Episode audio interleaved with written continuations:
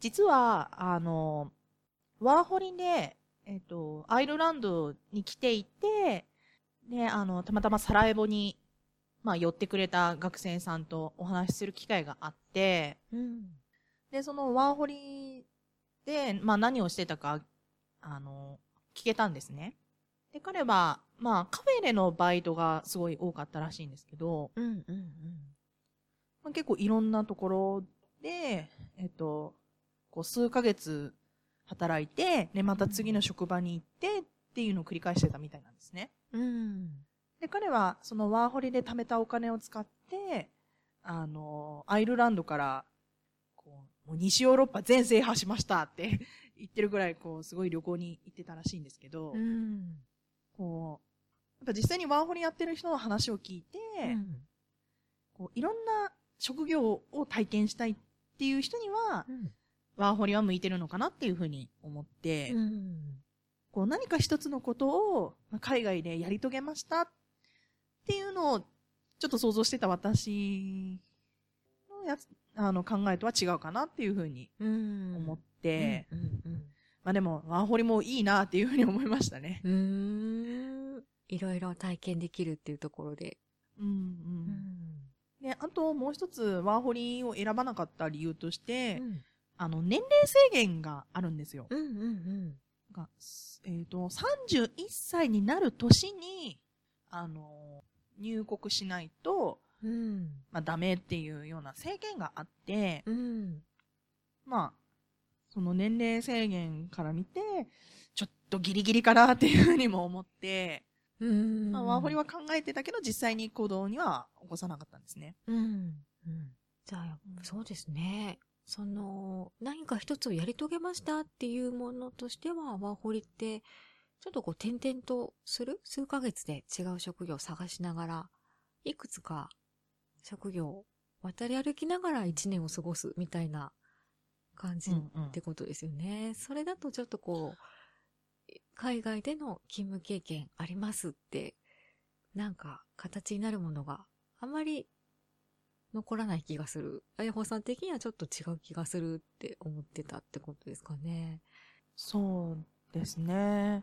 なので、こう、いろんなことを吸収したい学生さんとかは、うん、やっぱ行くべき、行くべきっていうか、うん、あの、挑戦しても全然いいとは思うんですけど、うん、こう私が思い描いたものとはちょっと違うかなっていうふうに思いましたね。うん。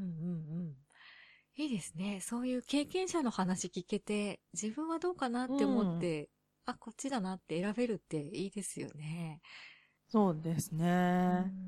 うん、うん、私も若かったらやりたかったっていうのは 思いましたけど。そういうのありますよね。あの時だったらやってたかも、みたいな。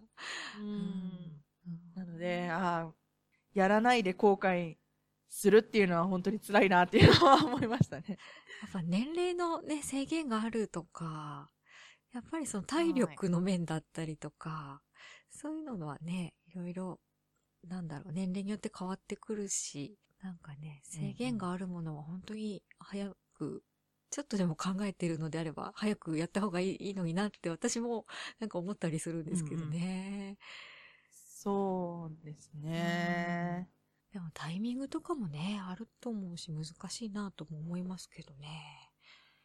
うんうんうん。だから本当にこう、タイミングもそうですし、うん、あと、なんだろうな、そのチャンスを掴むのに、やっぱり早く行動した方がいいんだなっていうふうには思いましたね。うん。本当ですね。でも、あやほさんってそういうふうにその周りに青年海外協力隊だったり、ワーホリだったり、同じその派遣員だったり、なんかそういう同じように海外を、海外で働くことを目指してたり、実際に働いている方が周りに多いのかなというイメージがあるんですけど。はい。そうですね。やっぱこう、情報収集してるときに、うん、こう、知り合った人だったり、うんうん、あとは、その、紹介してもらったり、うんとか、あとは自分からあのアプローチして、こうお話聞かせてくださいって言って、こう繋がったりした人も多くて、でいろんなお話本当に、あの、聞いたり自分からこう発信したりするんですけど、うん。本当にこう、海外に行くとか、うん。海外に興味を持つっていうのも、すごい、なんだろう、本当に、いろいろあって、うん道もすごいたくさんあって、うんうんもう何でもいいんだなっていうふうに 確かに、いろいろありますよね。思いましたねうん。はい。まあ、私は留学を2回経験して、うんで、あの、海外で勉強する方をすごい、あの、やってたんですけど、うん別にこう、海外行って勉強するだけじゃなくて、もちろんワーホリみたいに、うん。あの、バイトするっていうのもありますし、うん。あとはその、何か技術を身につけるために海外に行くっていうのももちろんありますし、うんうんうんなんか本当にいろんな方法あるんだなっていうふうに思っているので、そうですね。それこそ、あやほさんみたいに、その、海外での勤務、形になる海外での、その、働く経験っていうのが目的にあったから、それに合うものを選んだっていう感じがあるから、自分がうんうん何をやっていきたいかとか、そういうのがちゃんとあれば、たくさんある手段の中から選んでいけるのかなっていう感じがしましたね。うん、本当にそうですねう。ん。うん海外に行きたい。じゃあ海外で何をしようっていうところから始まると思うんですね。うん。じゃあ、なんで海外に行きたいと思ったのかとか、うん海外のどんなところに、まあ、いいと思ったのかとか、うん。うんそこから、じゃあ自分は、えーと、海外に行って何したいんだろうっていうのを突き詰めていけば、自然と道も分かってくるんじゃないかなっていうふうに思いましたね。そうですね。本当そんな感じがしますね。あやほさんのその道の選び方見てて、ああ、そういうことだなーっていうのなんか、うん、感じました。うん。本当に今、いろんな方法で、こう、海外に滞在したりうん、海外に行ったり、あと海外で働いたり、うん活動したりっていうのが本当にいっぱいあるので、うん。なんか本当に、私も機会があったらとか、時間があったらやりたいっていうものもいっぱいありますね。自分で見てて。うーん。うんうん。あ、そうだ。サラエボのご飯美味しいって言ってたじゃないですか。はい。すごいそれ私個人的に気になっていて、どんな、はいどんな食べ物が美味しいとかあるんですか？なんていう名前の何がいいよとか。えーっとですね、もう一つに絞りきれないんですけど、あどんな料理なんだろう、うん。ボスニア・ヘルツェゴミナは煮込み料理が多いんですよ。へえ、はい。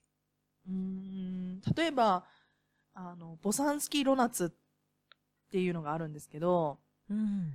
わかりやすく言うと、ボスニア版の肉じゃが？ええ美味しそう。はい。っていうのもありますし、あとは、なんだろう、こう、お野菜に、こう、ひき肉とか、うん。あと、ご飯も食べるんですよ。こっちの人って。お米を。お米もた、はい、食べるので、うん、それを詰めて、あの、煮たものとか、うん。あとは、あの、私が好きな料理の一つで、クレペってあるんですけど、うん。あの、クレープではなくって、水餃子なんですね。うーん。で、それがまた美味しくって。今 今日も多分この後食べに行くと思うんですけど。いいなぁいいなぁはうん。そうですね。ね、あの、ボスニアに、もうサラエボに来てくれた、あの、日本人とか、あの、学学生さんとお会いする機会が、まあ、ちょこちょこあって、で、そういったボスニアの料理が食べれるところに、あの、連れてったりするんですけど、うん、やっぱりみんな、こう、美味しいとか、うん、やっぱり口に合いますねっていう風に言ってくださるので、うん。もうすごい、おすすめですね。やっぱこっちに来ないと食べれないので。本当ですね。え、日本の味と近いところがあるんですか？そうですね。うんあの、こうまあ、スパイスはもちろん効いてるんですけど、うん。なんだろう、辛いとかしょっぱいって、こう、たシンプルな味付けではなくって、こう、なんか、優しい味っていうんでしょうかね。へえ。日本人はやっぱお出汁が決め手だったりするじゃないですか。うん、うん、それに近いような味付けですね。へえ。はいなんか野菜も美味しいって聞きます。うんねうん美味しいですね。ねえ、なんかそういう農業が盛んとか、そういう感じですか、まそうですね、はい。なので、もう、美味しくって、しかも物価も安いの、あのーそうですね、物価も安いので、うん。こう、安く食べられるので、うんぜひぜひ。なんかすごく意外というか、海外ってよく食事がね、合わないとかあるけど、うんうんそのホームページとかでもね、サラエボの料理調べると、他の隣の国の人もあそこのサラエボの料理はうまいって言ってるとか書かれてたりとかしてたので、そんなに美味しいのかと思って、なんかすごい興味が湧いたんですよね。はい。いや、ぜひ、あの、来て食べていただくのが一番なんですけど。ですよね はい。まあ、そうですね。なんですけど、まあ、私も、まあ、何か一つ、あの、ボスニアの料理、あの作れるようになって帰りたいなというふうに思ってるので。わあ、そうですね。えなんか特徴的なスパイスとかあるんですか？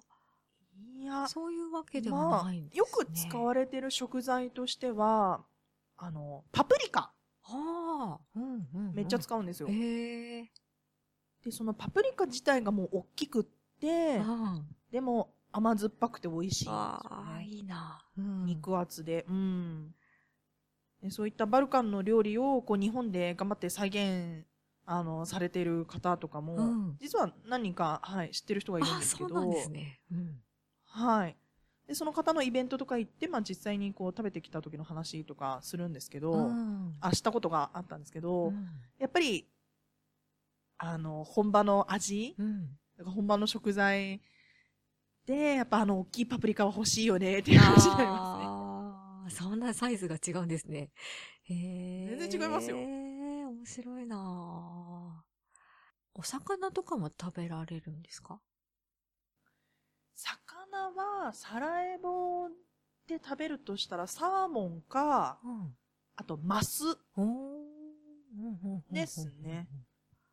はい。うんまあ、海から遠いので、あんまりこう、新鮮な魚をまず食べる機会がないんですけど、うん一応魚料理はありますね。うん南の方に行けばもっと増えてくるんですけど、うん内陸側だとどうしてもお肉メインになっちゃいますうね。んいいな覚え、覚えて帰ってきてください。ぜひ。実は一回、あの、そのボスニア料理のなんか料理教室みたいなところに行って、うんはい。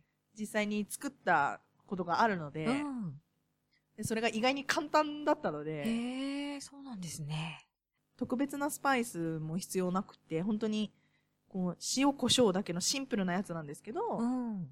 でもめっちゃ美味しいっていう料理を一個作りましたのでう、ーん、ぜひ、日本に帰ってきた時に。はい、頑張ります。いいですね。ご飯が合うっていいですよね。大事ですよね。本当そこ大事だなって思いますね。うん私、イギリスの大学院に行った時に、うん。こう、まあ、イギリスのご飯って美味しくないとか、あとは、イギリス物価が高いから外食が、あの、大変とうか、んいろいろ聞いてたので、こう、あんまり、こう、食べ歩きとかせずに、自炊を、まあ、半分以上、うん。頑張ってたなっていうところもあって、結構、食べ物に関してはすごい苦労したんですね、やっぱり。うん。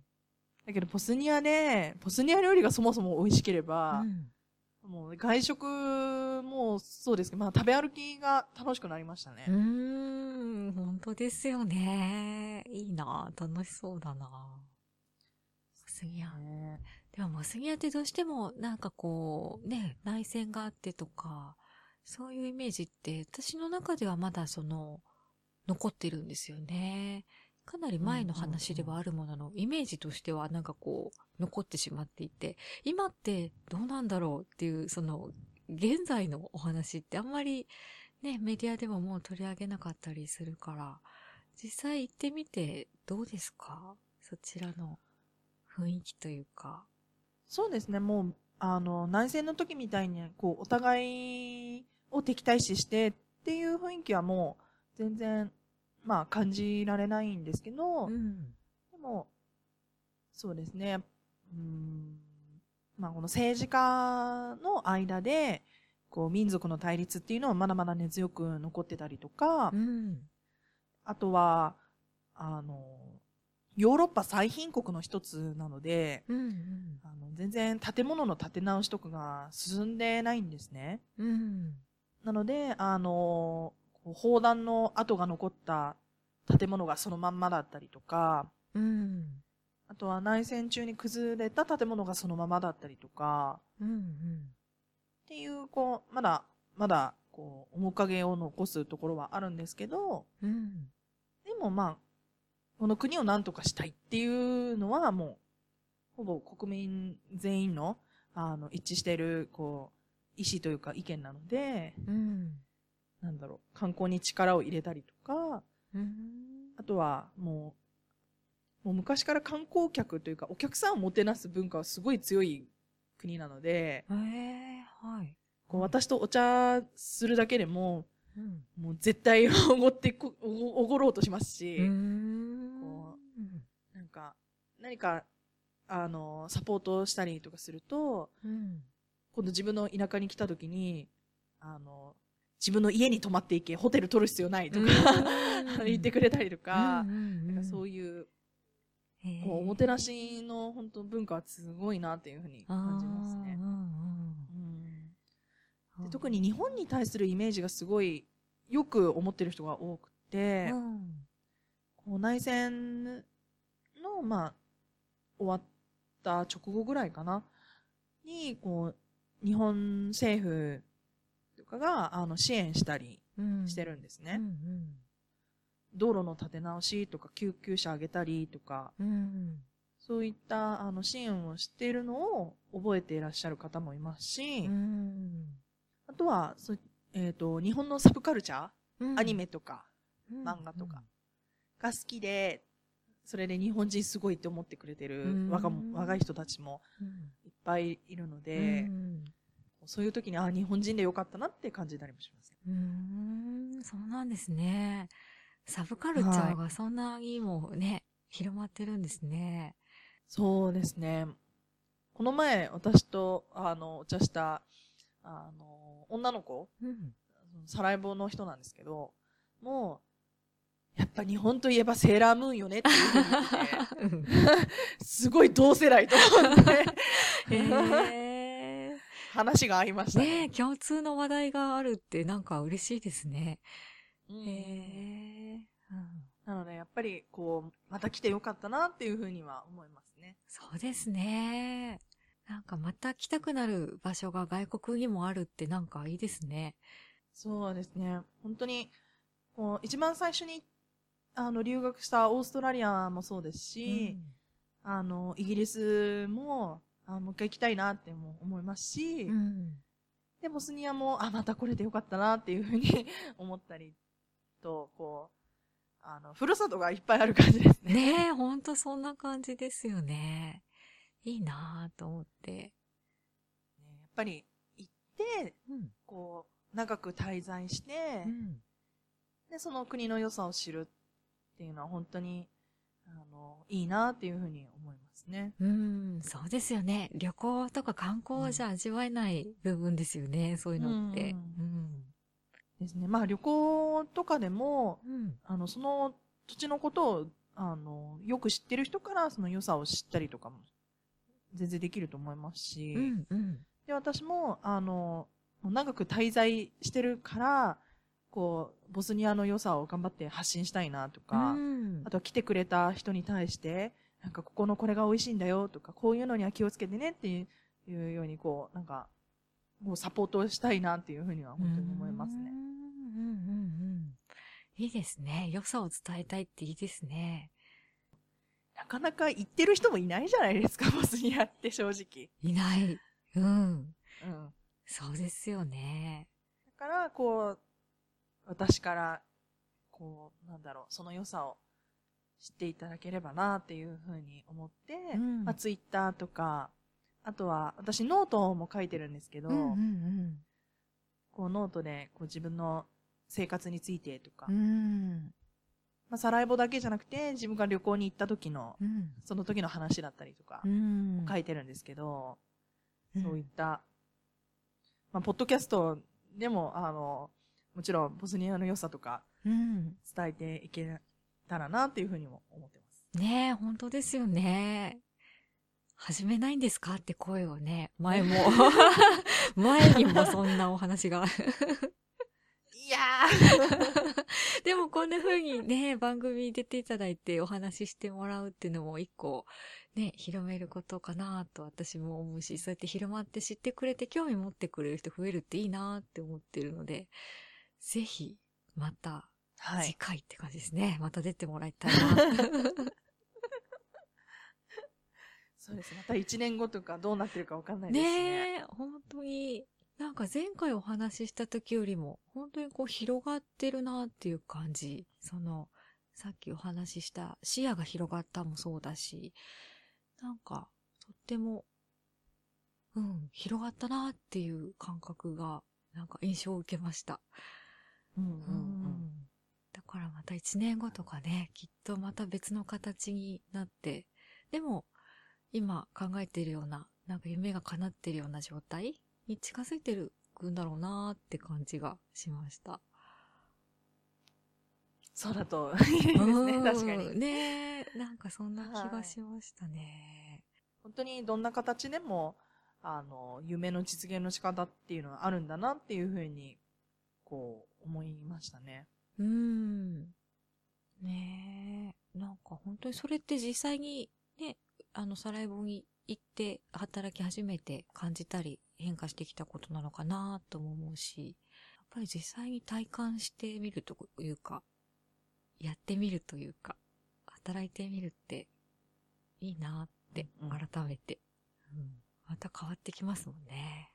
そうですね。まあ、じ自分でこう体験して変わったっていうのもありますし、やうん。っぱりこう、いろんな人とお話しする中で、うん。こう、その人から、こう、刺激をもらうっていうか、うんうんうんこう視野を、その人が私の視野を広げてくれたりとか、うん。っていう、うんはい、体験も、あの、すごい、あったなっていうふうに思いますね。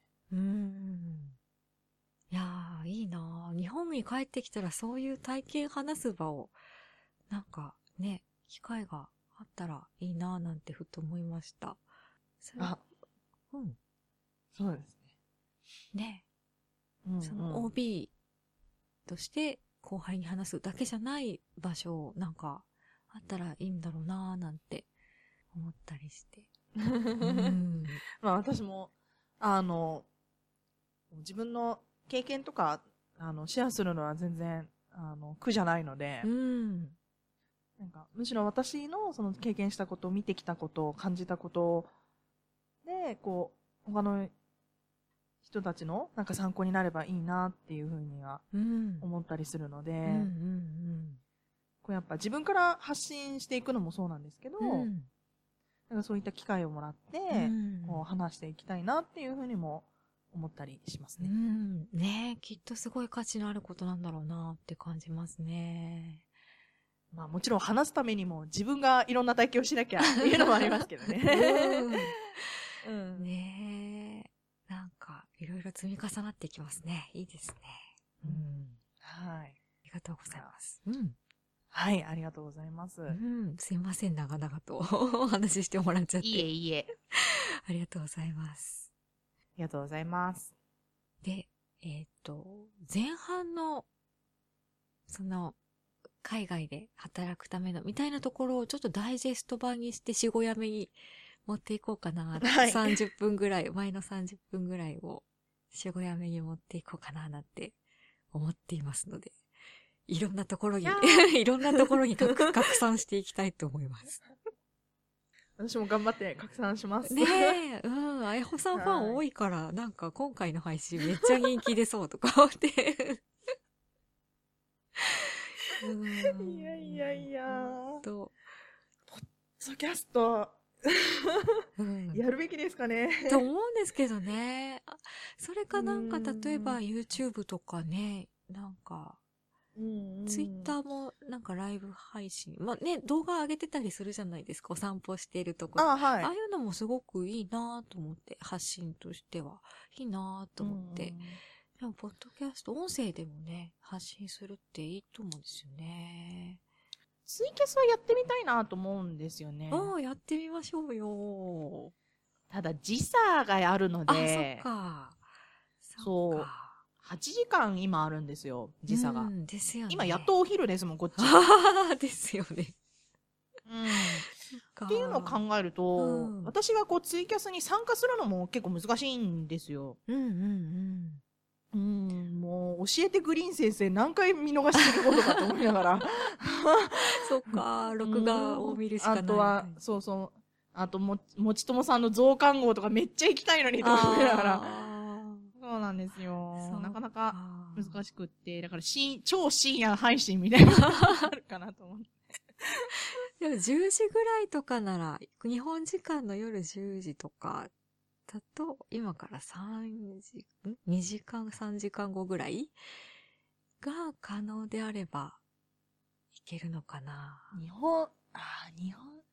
それだと、そうですね、平日がまず無理ですね。ですよね。そうですよね。土日、土、土曜日？うん、土曜日の日本時間の夜10時ぐらい？とか、ああ、なるほど。うなんんか、うんこちらは昼間ですけどね、みたいな配信 になるでしょうね。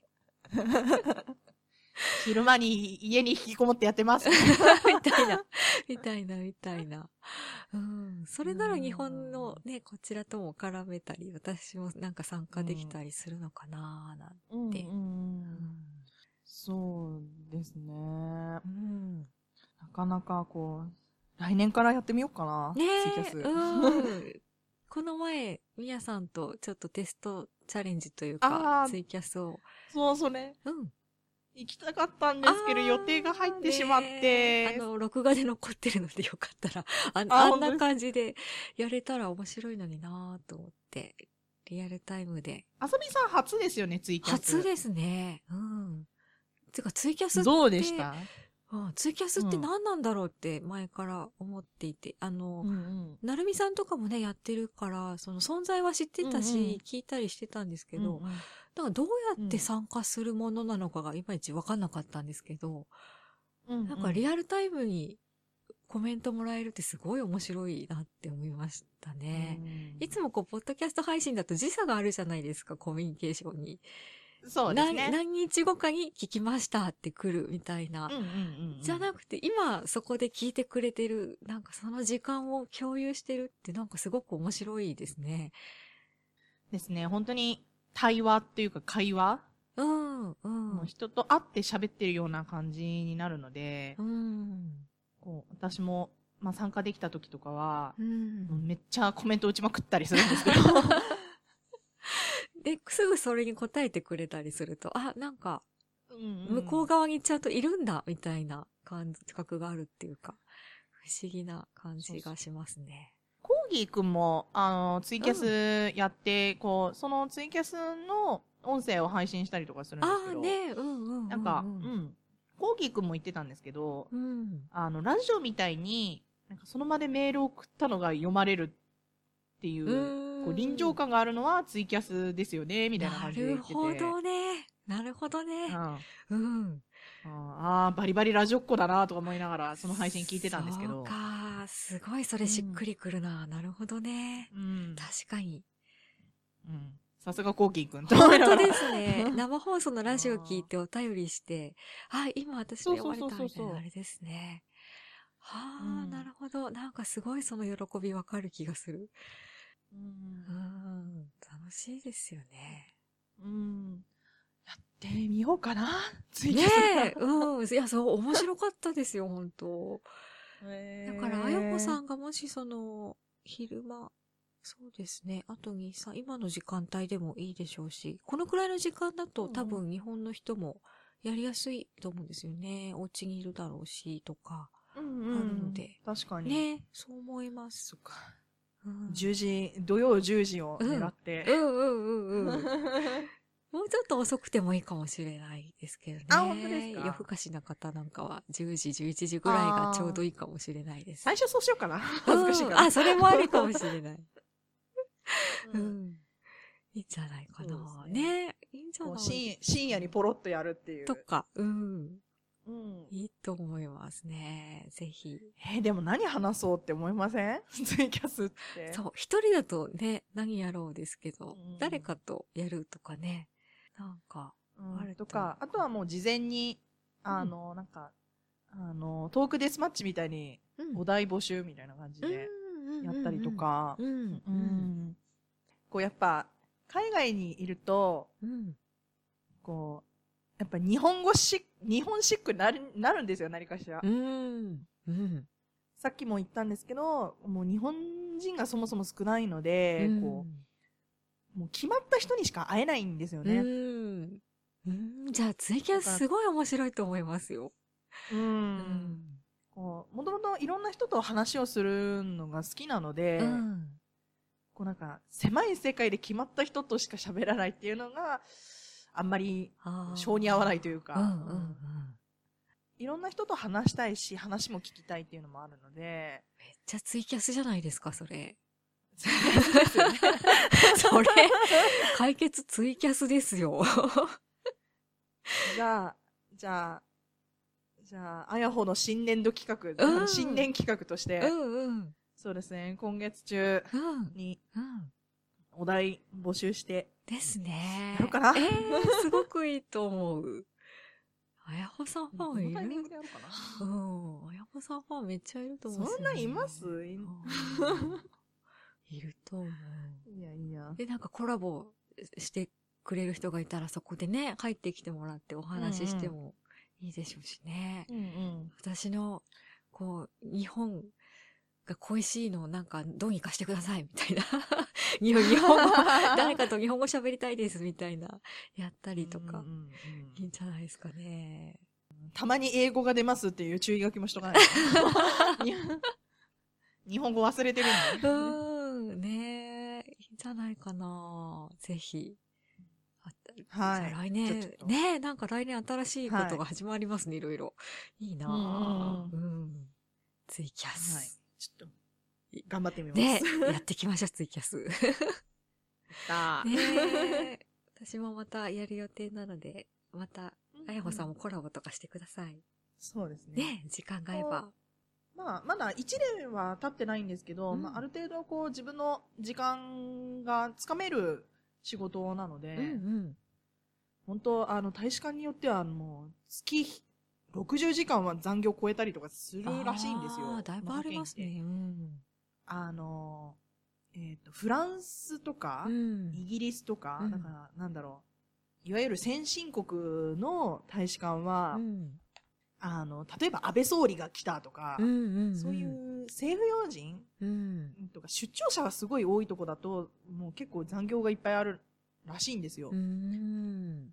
で、こう、私の同期も実は、あの、何人か辞めてまして、うんうんそういった人間関係でもあまりうまくいかなくてとか、うんやっぱそういった残業とかも仕事も多くてとかう、ん。いう話を聞いて、ああ、ほんと恵まれてるなーって思いましたね。私、私残業ないんですよ。うんうんで、残業ないし、うん。出張者もそんな来ないので、うん、なるほどで、そのアフターファイブですよね、いわゆる。うん 使って、あの、私週2回語学学校通って、うん現地の言葉勉強したりとかしてるんですけど、はい。いいですね。あとは、はい。あの、オンライン講座？あの、を受けてたりとか、結構自分の時間が取れるようになってきたので、うんうんうん。なんか新しいこと始めるのもいいかなっていうふうに思いますね。ツイキャス、ツイキャス、ツイツキャス。イキャス あさみさんだったら何聞きたいですか？私ね、なんか、やっぱ普段の日常その、今日何してたとかも聞いてみたいし、なんか本当にあやほさんの個人情報、個人情報ってなんかあれだな。当たり障りない個人情報。あうん、いつもこんな仕事の話はできないですけどうん、こんなことしてますとか。なんだろうな。うん、そういうの、何が好きとか、今日はこんな YouTube 見てたとかね、それこそ、おすすめこんなとかもあるし、なるほど。なので楽しんでたよ今日はとか。うん、うじゃあちょっと、ネタを用意しとかないと。ん、ねえ、うん。ん。でもやっぱ質問募集したら来る、すごい来ると思います。あやほさんの、なんかうん発信すれば、うん、きっと来るんじゃないかな。あれ、しごやめのそのツイキャスのお題って、どうやって集めてましたっけ？メール？えっ、とね、みやさんが DM で募集してくれて、あーしごやめの方に、うん、なんかいろいろいただいたみたいで。あ、そうか。そうですね。番組アカウントがあれば、そっか。そうですね。うんうん。ちょっとツイキャス用のアカウント作るとかね。そっか。いや、私のツイッター、あの、両親どっちも見てるんで。そうなんですね。監視されている。うん。別に監視されてるほどでもないんですけど。うん元気かなみたいな。うん。うん、そうですね。親の方を私から見たりとかもするので。うんうんうん。あ、じゃあ、なおさら別の、でもバレちゃいそうだな。うんから、うん。うん、ちょっと考えます。あとは、お題をちょうだいっていうのを早めに、ね、うん。はい。絶対来早めに。募集して、うん。元旦にやるの面白いかもしれないですねか。もしれないですね。あ、でも、みんな、忙しいかな、うんうんお家のことで。ひょっとしたら。かもしれないですね。で、私実は来週、来週ドイツに旅行して、はい。で、年明け1月2日から、あの、スロベニアに行くんですよ。おー、それこそ実況みたい 実況？な。ツイッターもライブ配信ありますしね。なんか、ねありますよねうん、ツイキャスもいいし、ポって、あ、でもな、ツイキャスだな。なんかみんなからのコメント、うん、もらうのすごい楽しかったので、ぜひ、やってみてほしいな。じゃあ、私もうん。来年、2020年からですね。はい。あ2020年か。早いですね。オリンピックですよ、オリンピック。早いよ。早いよ。まあでも、なんか一つの目標というか、チャレンジすることがまた一個できて嬉しいです。うん、ね。やっていきましょはい。ぜひぜひ。う。ね。うん。ありがとうございます。いえ、すいません。私の おしゃべりにも付き合ってもらって。うん、いやいや、楽しみにしてます。コラ、コラボしましょう。うん。しましょう。ねぜひ。はい。すいません。遅くまで。いえ、とんでもない。長々と。ありがとうございました。ありがとうございました。